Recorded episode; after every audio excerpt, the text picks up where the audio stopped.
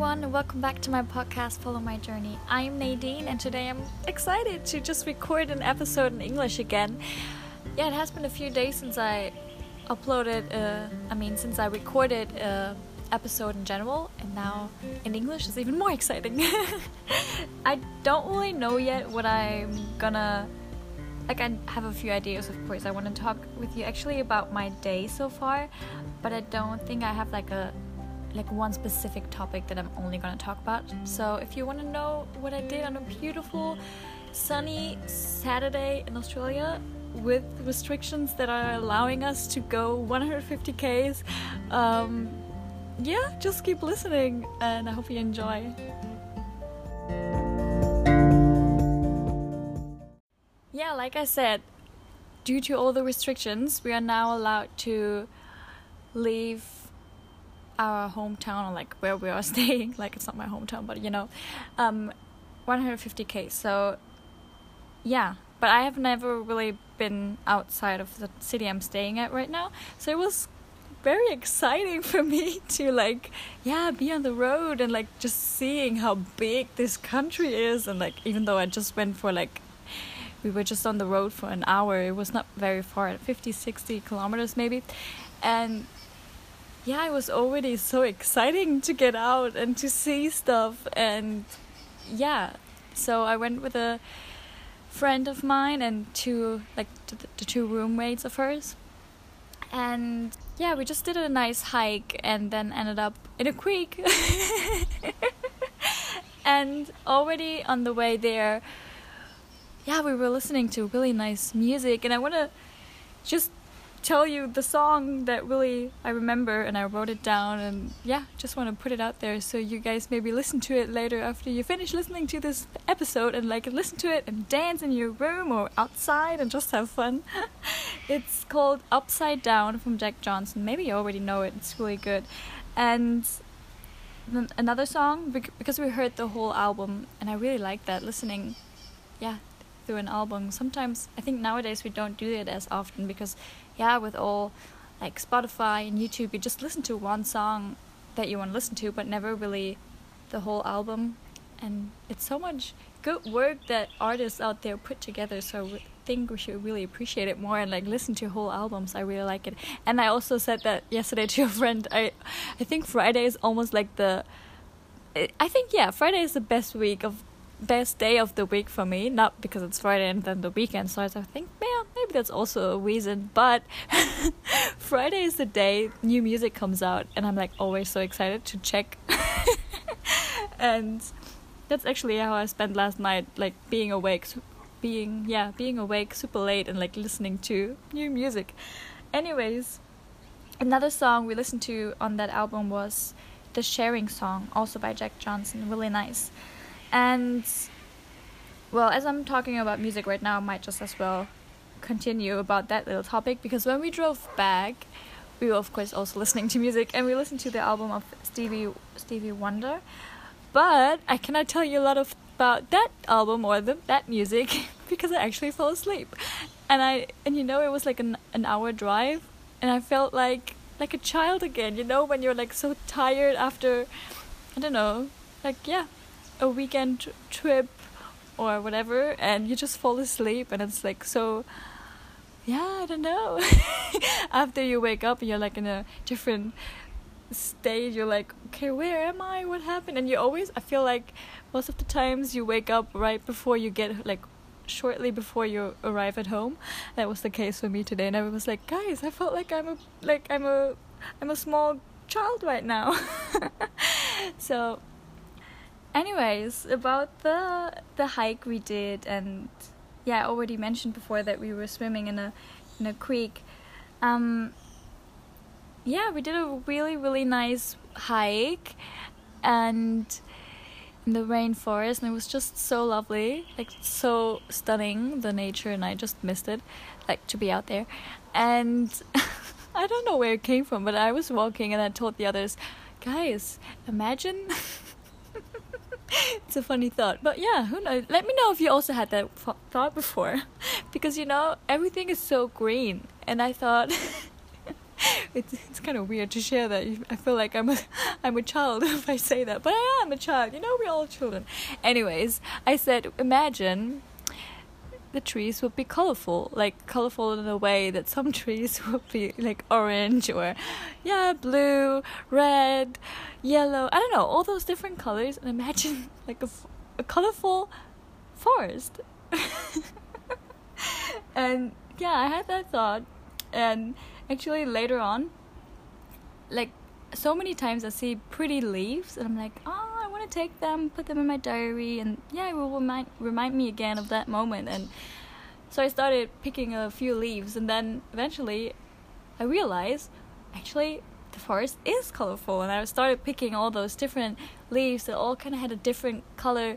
Yeah, and it was kind of nice because now I have like I don't know how many leaves. We also saw a snake, and that was kind of scary for me. It was a big one, and it was just across the path and yeah, it, it didn't move. And there was one Australian, well, she's not Australian, but she lived here for like a long time. And yeah, she was like, it's weird that it didn't move, like the snake didn't move when we came, like when we approached it and like walked on the path. Like normally they would go away or they would move at least, but this one didn't move. So it was kind of scary. Somehow, somehow we, yeah, we it worked and we went next to it like and moved on. But it was kind of scary for me at least. I don't know about the others. They, f- they feel they feel pretty not confident like i mean more more confident i guess than i did. But yeah it's kind of impressive seeing seeing those animals. Because when i was in new zealand i was like yeah this is like a, a, a country where i would not see any yeah animals where I'm not sure if they're poisonous or not. So I was pretty safe, I guess. And here it's like you kind of you don't know, and I don't have I have no ideas about those kind of animals or yeah. Anyways, everything was alright. We we made it back to the car, and we actually had a very nice picnic. The guys made um, they're from France, so they made a actually a rice salad. I never had that before. They say it's a French thing. I've never heard it. It was really good with um, beetroot and cucumber was in there as well. And actually, there were olives in there. And usually, I don't like olives. I don't like the. I think I only tried. Like sometimes I try them again, and I still don't like them. But I think it was because I always try the black ones, and these ones were the uh, the green ones. And actually, at least in that combination, it, it tasted good. Then we stopped at a little creek and wow, this is where the fun like even though everything before that was already so awesome, it got better. And we arrived there and I was like, shit, is this real? It like it looked wow. Like kind of like no, it's not really a waterfall. It's just like yeah, you see the the rocks and just the water floating and yeah. And we said, okay, we're gonna go for a swim and we knew that it was gonna be probably freezing cold, and it was. But it was so much fun. It took us a while to get in there. We counted like one, two, three, and then we jumped in. Not not jump in, but like put our whole body in it. Anyways, the I sorry that I always say anyways. I think it's uh, something about the English language that you always say anyways. At least I do. but yeah, like I said, there were rocks, and one of my friends, she's like really brave, I guess, when it comes to yeah trying those new things and yeah, it's really yeah, it's encouraging me to try new things as well, and I really like it. I mean, probably if I would have been there by myself, self, I would have not done that. And even when she wanted, like, she decided that she wanna, yeah, climb up those rocks and like slide down into the water. I was like, "Are you sure? What about if the water, like, what if there are rocks in the water that we cannot see?" And like, I'm always like that. Then, yeah, thinking what could have happened and just because I'm, I guess, fearful that, yeah, that we might hurt ourselves. Anyway, she did it and she said it's so much fun and she wants to do it again and stuff. And eventually, I, yeah, I tried it too. I was brave enough to do it too. And yeah, I did it. And of course, as many times, the next, the, the first thing I said after I came up from the water again was, I want to do it again. so we did that a few times and then we actually painted like i don't even know the last time i painted so it was I was like, okay, what am I gonna draw? I'm like, I don't know. So I just actually took the colors and like made a transition, kind of like put all the different colors on the paper, and they were cool colors, like like pencils, like like yeah, colored pencils. But then when you they're also watercolors, so when you go with the brush over them, they yeah look like watercolor. So it was pretty nice. I don't know if you can hear that bird. Probably. Ah, thanks for. Okay, no. I hope that's not annoying. I mean, that's it. Welcome to Australia. Yay! I'm back. It took me a while to remember what I was talking about because that bird out there like really made me forget what I was yeah, talking about. But actually, yeah, the next thought I wanted to share with you is that yeah, my my study period here in Australia is almost over. That means I don't have like yeah, yesterday I had my last classes, which is weird because yeah, since everything is online, just over the screen telling someone bye, thanks, it was nice to study here. Like that was kind of weird. Um, I hope I get the chance to like see them somehow sometime because I'm still here. So yeah, I hope that works. Um, but I still did not like I still have exams coming up. But today, in two weeks, I will be done completely with studying here, which is, it's yeah, it's insane. It, yeah, I think I, yeah, it's slowly getting to me, and like I'm slowly realizing it, and I think, I'm, yeah, I'm just sad. I think, but I'm also just telling myself all the time, like over and over, that that doesn't mean just because uni's over now that, yeah. I mean, I'm still here in Australia, in Australia, and um, I don't know. I think I haven't mentioned it here before, but my like I have a flight back home to Germany, but I I'm not sure how it's all gonna work when I'm gonna be back home and yeah, so I don't know. But still the flight that I have booked is not even until the end of September, so that means I still have yeah, like what, three, four months? That's kind of like almost the same amount that I'm already here, so even though uni's ending my time here is not ending yet so i should not yeah think about that so much. I'm just i just have to remind myself of that. But i think also a reason why why that is yeah why i'm thinking so much about it is that i'm already so much thinking about coming back home and being afraid that it will be like the last times i came back home. And I think I will talk about that more in an, in an upcoming episode. Um, yeah, because I think I will have an interview guest talking about this with you guys, or with me actually, and you will be able to listen to it. Uh, but it, uh, sad that I'm saying this in English right now because, yeah, it will probably not be an English interview. But I can promise you, I want to do in- English interviews as well, so they're coming hopefully soon. but anyways.